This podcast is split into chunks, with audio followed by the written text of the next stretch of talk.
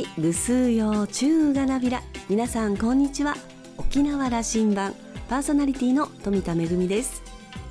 琉球芸能ファンタジー青い海の人魚。アメリカワシントン DC での公演を無事に終えて帰ってまいりました。現地の皆さんから寒いよと聞いてたんですけれども宿もそれから劇場もそれから移動の地下鉄も暖房がしっかり効いていたので暖かく過ごすことができました。滞在中はお天気の日もあれば曇り空もあってそして嵐のような大荒れもあってという感じでお天気が目まぐるしく変化していたんですがちょうど私たちがワシントン DC を離れる日に雪が降り始めましてその後珍しく積もったよと雪景色の真っ白なワシントン DC の写真が送られてきました。舞台公演の模様はめぐみのあしゃぎだよりのコーナーでご報告いたします。沖縄羅針盤今日も5時までお届けいたします。どうぞお付き合いください。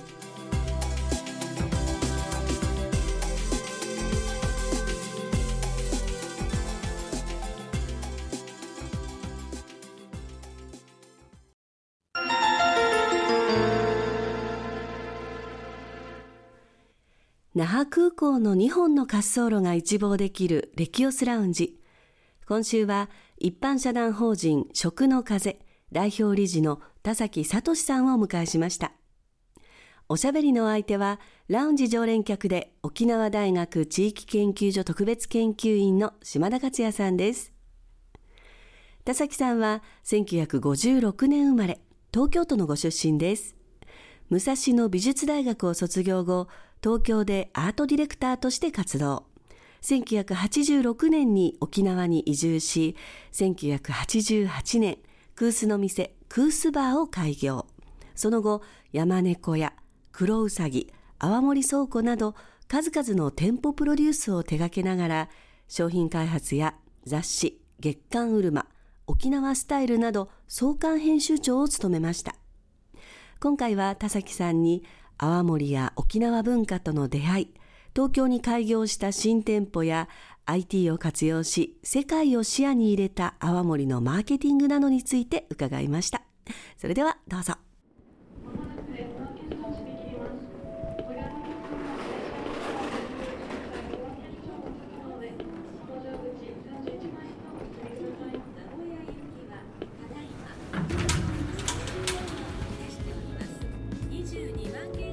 沖縄羅針盤田崎さんとお話をします。田崎さん東京帰りですね。東京帰り？そういう言っていいかな？東京帰りですね。空港から那覇空港を着くとどんな感じになりますか？うんやっぱりね湿度感。まあみんな言いますけどね。降りた途端に高温多湿のこのムッとしたね亜熱帯な感じ。東京から移住してきたのが1986年56年でしたね。あの沖縄に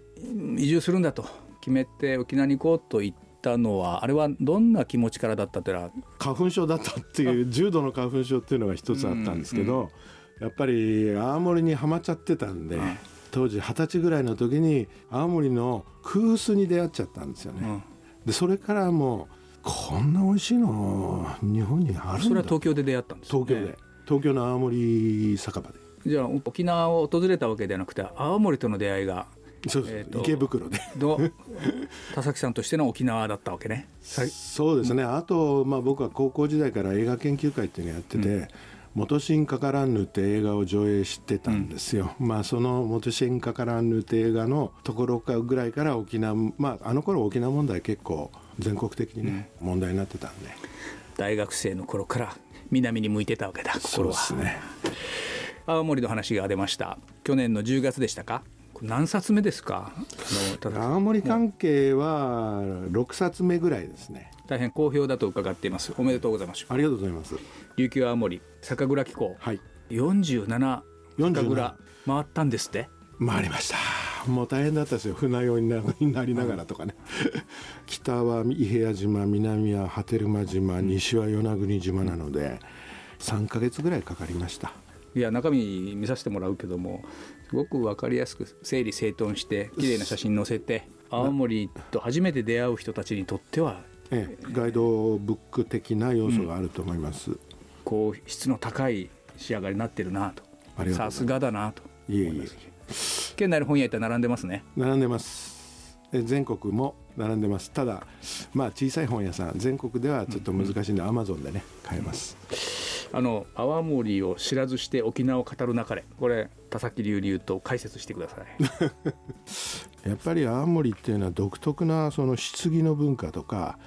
時を飲む酒っていう価値観があるんで日本の場合はどっちかっていうと日本っていうとあれですけども旬を楽しむっていうか、日本酒なんかはそうですけども旬を楽しむ。その時一番こう輝いてるものを楽しむっていうんですけど沖縄の青森の場合は逆でもう何十年20年10年とかそういう時をこう味わいながら楽しむと。これはもう全然別物なんですよね。価値観が。時のロマンっていうかそういうものがあるんでそれをもっと本当は伝えていきたいっていうことで、まあ、クースっていうのに注目をして、昔クースバーっていうのを作ったんですけど。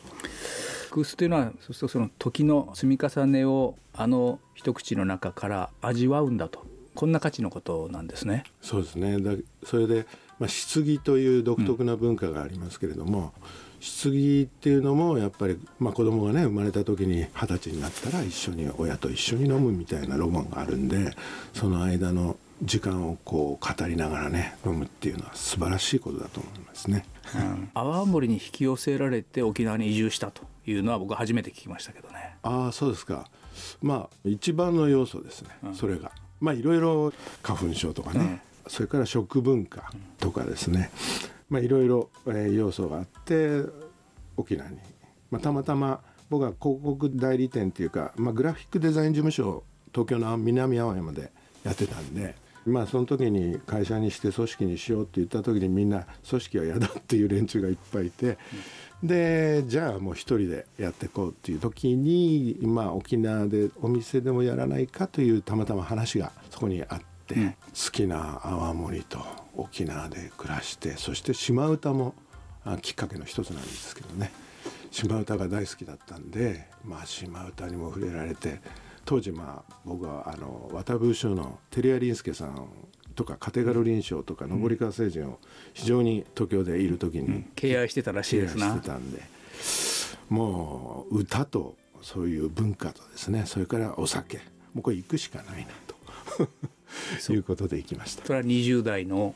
大学卒業して自分で独立して、まあ何回か通ってて、それで決心したのが27ぐらいの時ぐらいで、30の時にもうやっぱり人生変えようと思って移住しました。田崎さんプロデュースの店に僕はよく通いましたよ。クースバーでしょ？はい。山猫屋でしょ？はい。青森倉庫でしょ？マイナーなところで言えば雲地文庫。こ 雲地れ文庫。もねなんか 落ち着くんだよなそこ。ありがとうございます。黒うさぎもよく行きましたね。ああはいどんな考えがあります？あの自分の子供のようなお店たちがこう、うんまあねあの時クースバーやった時に亀から、まあ、クースを出す店っていうのは僕のとこしかなかったんですよ。まあクースをやっぱり知ってもらいたいという思いで、まあ、地元の人にそんなものを知ってるって言われるのがオチだと思ってたんですけど意外にこのジャズとおでんとクースの店ということでまあ時間が経てば経つほど新しくなるというコンセプトでやったんでそれが地元の人にすごい受けて狭い9坪しかなかったですけど繁盛しました、うん。沖縄銀行本店の裏のね、はいえー地下にトントントンと降りていくとねそこに全然別世界が広がっていて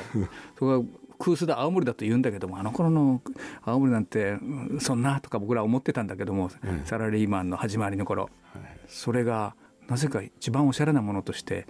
表現されてるんですよね。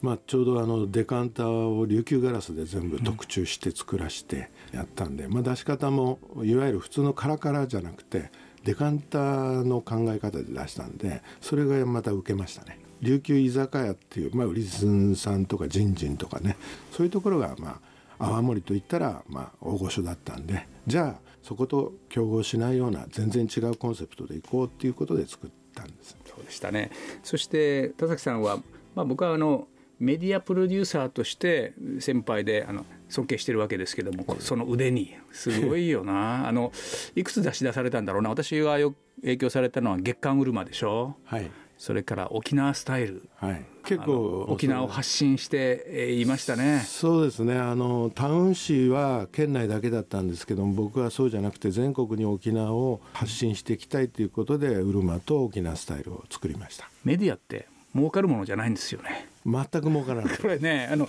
やラジオ聞いてる人勘違いする人多いけどもいやラジオ番組はそうだし。ね。大変だったでしょうという苦労話を少し、えー当時 T ダっていうフリーペーパーを作りまして私とまあの出会いはそこからです、そうですよ90ね1990年前半ぐらいかな、ええ。まだフリーペーパーがない時代にフリーペーパーをあえて作って、まあ、その当然フリーペーパーというのは広告収入だけでできているので広告の、まあ、回収に非常に苦労しましたね。沖縄ってそんな経済規模もこの規模でフリーペーパーなんて 言われたけどやるんだとおっしゃってた、ええ。はい、とにかくあの僕は、まあ、居酒屋も本もそれから、まあ、メディア全部ほとんどコミュニケーションツールの一つとして考えてるので、まあ、そこで出会いそこの本の中からまたその向こう側が見えてくるっていうようなことを、まあ、考えながら作ってたんであんまり経済的なことは もう二の次にしてやりたいことやったんですね。ええそうですね。人生一回なんで。すごい。人生一回なんで。あのお店のもそうでしょう。次々と新しいものを世に出していくと、はい。でえ去年の10月ですか？お店出したの、はい。どういうコンセプトで？また東京になぜ？まあねあのずっと青森の店を沖縄でいろいろプロデュースしてきたんですけど、やっぱり東京っていうところの発信基地で青森を発信しないと伝わっていかないなと。で今東京はまあ世界都市ですから世界中にやっぱり広げるためにも東京にイベントではない常設の飲ませるところ、リアル店舗を作っていかないとやっぱり青森の良さ空数の良さっていうのは伝わっていかないと思ってまあ小さい店ですけど15坪の店を作りました。それは自前でやるんですもんね。大きなコンセプトに向かってね バカと言われてます。えーっとラジオ聞いてる人にぜひ行ってもらいたいのでここだよっていうウェブサイトはいい形で作られてますか？はい、作ってます。どう検索したらいいですか？新大久保さなぶりです。えー行きましょうお店はこういう形でスタートなさって今またこう価値を作り上げようとしておられるメディアの方は何かお考えになっていることあります？やっぱり東京にいるとお客さんが結構 IT 関係の人が多いんですね。で IT 関係の人は、まあ、泡盛とかそのお酒に関する興味のある方が非常に多い。で、まあ、一緒にその何かやれることないかっていうことを今やろうとしてます。っていうのは IT の場合は世界に露出できるので、まあ、そこの世界のマーケットに対してどうマーケティングしていくかっていうところはやっぱり IT を使うしかないなと思ってるんで、青森蔵自体が厳しい蔵が多いんで、その蔵のクラウドファンディングっていうのをやっていこうかなと。これは2024年また何か発表する機会が出てきそうですか？そうですね。今年中にちょっとやりたいなと思ってます。期待して待ちます。ね田崎さん。なんかやっぱ東京ダメになるかなと思ったけども、東京は東京だねいやー東京は、ね、ますます東京っていうかね日本の中心になっちゃって今例えばまあ蔵元なんか人口減少ね、高齢化っていうことを嘆きますけどそうじゃないんですよ。東京にいると世界の人口が集まってるんで、だ世界の人口に対してどうやっていくかっていうところはまだまだ青森は日本の中でもマイナーなんですけどもどうせマイナーなんでもう突き抜けちゃった方がいいと思ってるんですね。はい、東京にももう一回足場を持たれた田崎さんです。やっぱり最後聞かなきゃいけないのは沖縄のこと聞くんですけども、はい。1986年というと何年経ってんだろうな。47年かね。8年ぐらいです。この変化を沖縄はいい方向に進んでますかね。いやーまあ申し訳ないですけど、僕が来た頃の沖縄っていうのはもっと、まあ、非常に個性のある豊かな人たち、人物がいたしそれにまつわる文化があって今はもうなんていうか文化的なものも形骸化してる、うん博物館的になっちゃってるんでそうじゃない突き抜けた人間が少なくなってきたなっていうのが一番寂しいですね。どうしていきましょうかねなんですけどねうーんだ人ですよねで若い人のエネルギーは少しずつ変わってきてるなっていうのは感じますけれどもどうしてもやっぱり流通のチャンネルのでっかいショッピングセンターとかいろんなものがもう本土並みになってきてるし、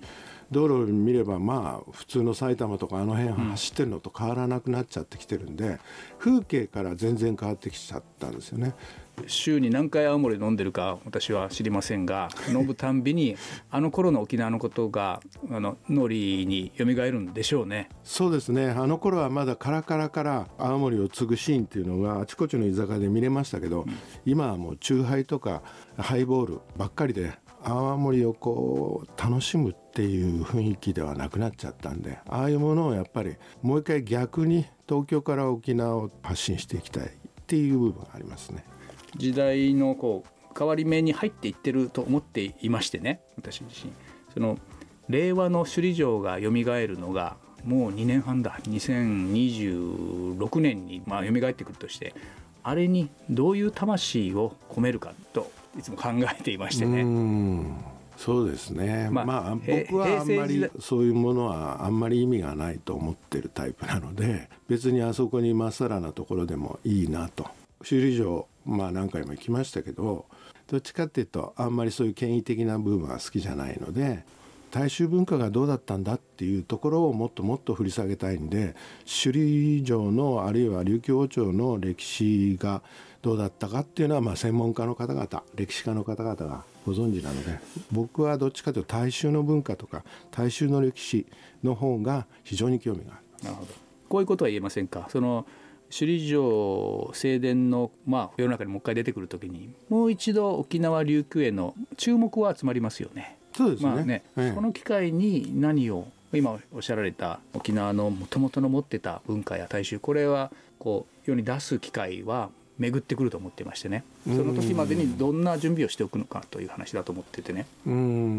まあ例えば琉球施設が18回江戸登りしてる江戸登りしてますよね、はい、そして江戸まで行ってその後日光東照宮まで東照宮まで3回行ってるんですよね。すごい人気だったらしいですよ。そういうことを意外と知らなかったり、うん、あるいはエイサーがですね福島の太中上人が最初に念仏踊りとして伝えてきたということ自体もあんまり知らしめてないっていうかそういうのを掘り起こしてほしいなと思いますね。首里城とともに。うん、じゃ首里城復活の時にはそういうことにもスポットがあって世の中に出していけるような機会を準備するというのはそうですね。でしょう、ええ、ありですな。これやりましょう。続きはですね空数を飲みながらの時間に したいと思いますが、はい、沖縄の夜は長いというのはなんかコロナが来ちゃってそうでもなくなったんだけどもう一回それ復活することが大事ですね。そうですね。ゆっくりとカラカラから飲みながら、えー、語り合えるっていう光景があちこちで見れたら幸せですね。今日はいい時間でした。ありがとうございますありがとうございました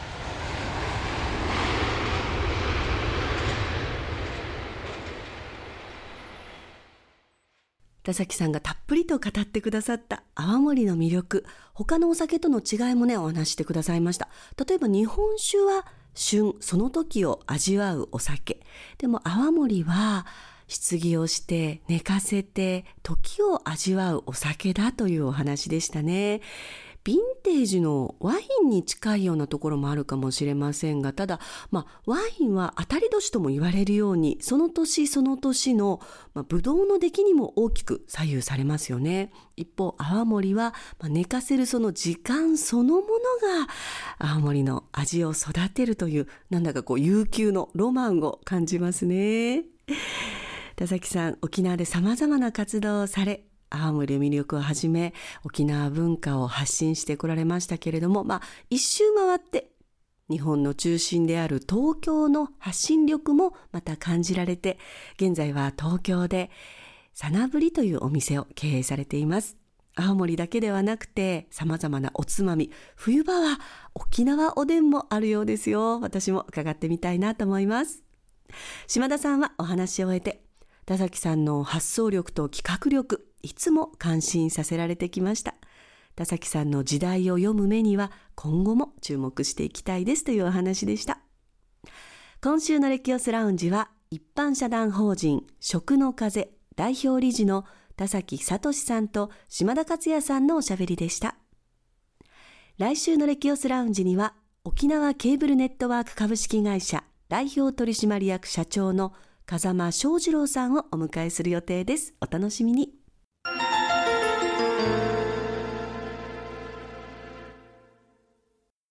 めぐみのあしゃぎだよりのコーナーです。アメリカ・ワシントン DC で琉球芸能ファンタジー青い海の人魚の舞台公演を行いました。そのご報告です。ジョージ・ワシントン大学の中にあるリスナーオーディトリアムという大変歴史のある劇場で沖縄県の主催事業として舞台公演を行いました。まずオープニングアクトということで、現地ワシントン DC やその近郊で琉球舞踊や空手、古武道、そしてエイサーなどでね、活動されている皆さんのオープニングアクトでまず跳ねかしていただきまして、私富田がまあ、大変下手な英語で恐縮だったんですが、沖縄の歴史文化や、そして琉球芸能についてお話をいたしました。そしていよいよ青い海の人魚です。アンデルセンの人魚姫のお話をモチーフに沖縄の歌や踊り、空手、小武道などを織り交ぜてファンタジー仕立てにした舞台です。沖縄のま、音楽やそれから琉球舞踊、組踊り、それから沖縄芝居など様々なジャンルで活躍されている地方、立ち方の皆さんと、それから東京の第一線で活躍されているスタッフの皆さんの力を結集して舞台を作り上げました。現地の皆さんにもお分かりいただけるようにということで英語字幕を入れましてでもセリフや、え、歌は沖縄でやったのと同じように日本語とそれから内縄口でお届けいたしました。現地のお客様から大変美しい舞台だったという嬉しい感想も寄せられましたし、ワシントン DC ですから各国の大使館や領事館もありますので、そういった皆様にもご来場いただいて、沖縄の平和と美学を感じる舞台だったという感想も寄せられました。琉球芸能の魅力とともに、これからも沖縄の声を届けていきたいなと思っています。めぐみのあしゃぎだよりのコーナーでした。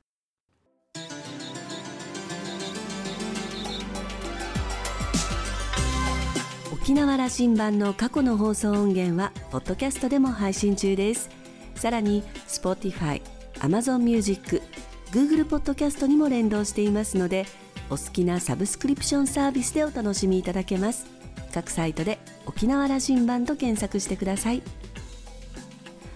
沖縄羅針盤今週も最後までお付き合いいただきまして一平二平デービルそろそろお別れのお時間です。パーソナリティは富田恵でした。